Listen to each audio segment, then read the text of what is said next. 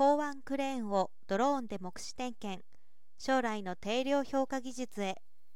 その自治体では IT ロボティクスを活用した地域課題の解決や産業の振興などを目指しています。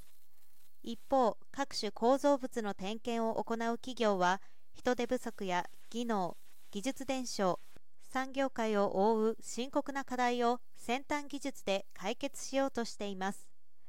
今月11日三井 E&S マシナリーと前輪データコムは大分県の協力のもと三井 E&S マシナリー玉の機械工場にいる点検作業車がドローンを遠隔操作し約 250km 離れた大分港滞在コンテナターミナル内の港湾クレーンを点検する実証実験を行い構造物の遠隔関節目視点検技術を確立したことを発表しました。これによりベテラン技術者は現地に出向く必要がなくなり点検作業自体のさらなる効率化精進化が期待できます。ドローンの飛行と点検箇所の撮影は全自動で操縦スキルに依存しない安定撮影が可能です。今回の実験では DJI ジャパンの最新型産業用ドローンマトリス 300RTK とカメラベンミューズ H20 使用。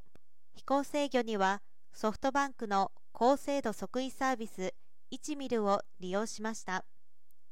結果映像伝送遅延の課題には操作レスポンス最速0.46秒で答え LTE 回線接続断の際でもドローンはホバリング体制を維持し復旧後に点検を継続できました。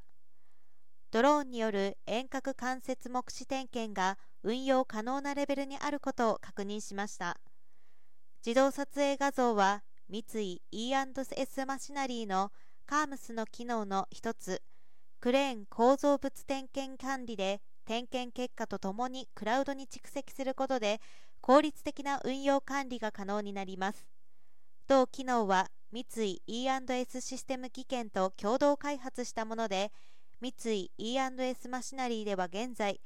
画像解析により自動で発生の有無やサビの定量評価が可能になる技術も開発を進めています。なお大分県は大分コンビナート企業協議会や大分県ドローン協議会などとも連携し引き続き上記取り組みの推進を支援していく構えです。